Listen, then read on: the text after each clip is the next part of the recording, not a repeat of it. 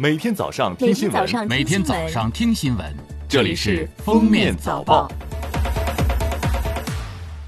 各位听友，早上好！今天是二零二零年四月十八号，星期六。欢迎大家收听今天的《封面早报》。来看今日要闻：国家统计局十七号公布数据显示，初步核算，一季度国内生产总值二十万六千五百零四亿元，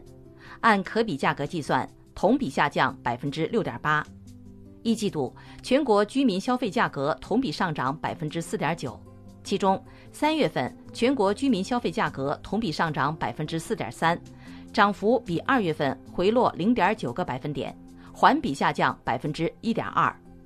猪肉价格上涨百分之一百二十二点五，其中三月份上涨百分之一百一十六点四，比二月份回落十八点八个百分点。扣除食品和能源价格后的核心 CPI 上涨百分之一点三。国家统计局新闻发言人毛盛勇表示，国际货币基金组织对今年全球经济预计进行大幅下调，预计今年全球经济下降百分之三，其中中国经济增长百分之一点二，而未来两年中国经济平均增长应在百分之五以上。按照惯例。每年主要的经济社会发展目标都是在两会期间的政府工作报告中向社会发布。今年为有效防控疫情，两会进行了推迟，目前还不知道具体的情况。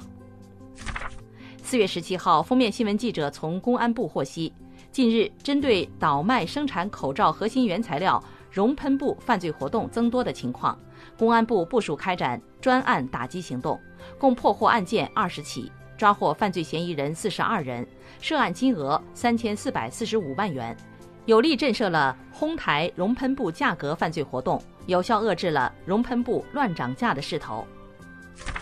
十七号，商务部举行网上专题发布会，浙江、辽宁、河南、湖北、重庆、四川、陕西七个自贸试验区挂牌运行三年来，总体方案确定的一千零五十五项试点任务已基本完成。七个自贸试验区累计向全国复制推广了一百三十七项制度创新成果，较好地实现了预期目标。截至目前，七个自贸试验区规模以上企业复工率已达百分之百，为努力稳住外贸外资基本盘、保障供应链通畅做出了贡献。下面是热点事件，为活跃消费市场，支持全市商贸和文体旅游行业复工复产复市。结合武汉市疫情防控要求，四月十九号起到七月三十一号，武汉市人民政府将陆续向全体在汉人员投放五亿元的武汉消费券。武汉消费券主要采取抢券模式进行投放。武汉消费券由腾讯、阿里巴巴和美团点评三家企业在自有线上平台上按周投放，每周同时投放一次。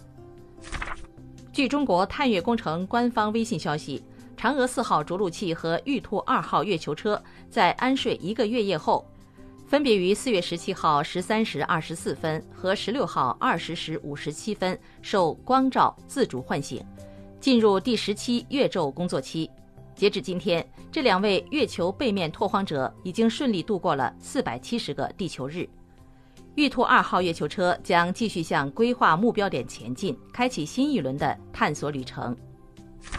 四月十七号，高德地图联合国家信息中心大数据发展部等机构共同联合发布了二零二零年 Q 一中国主要城市交通分析报告。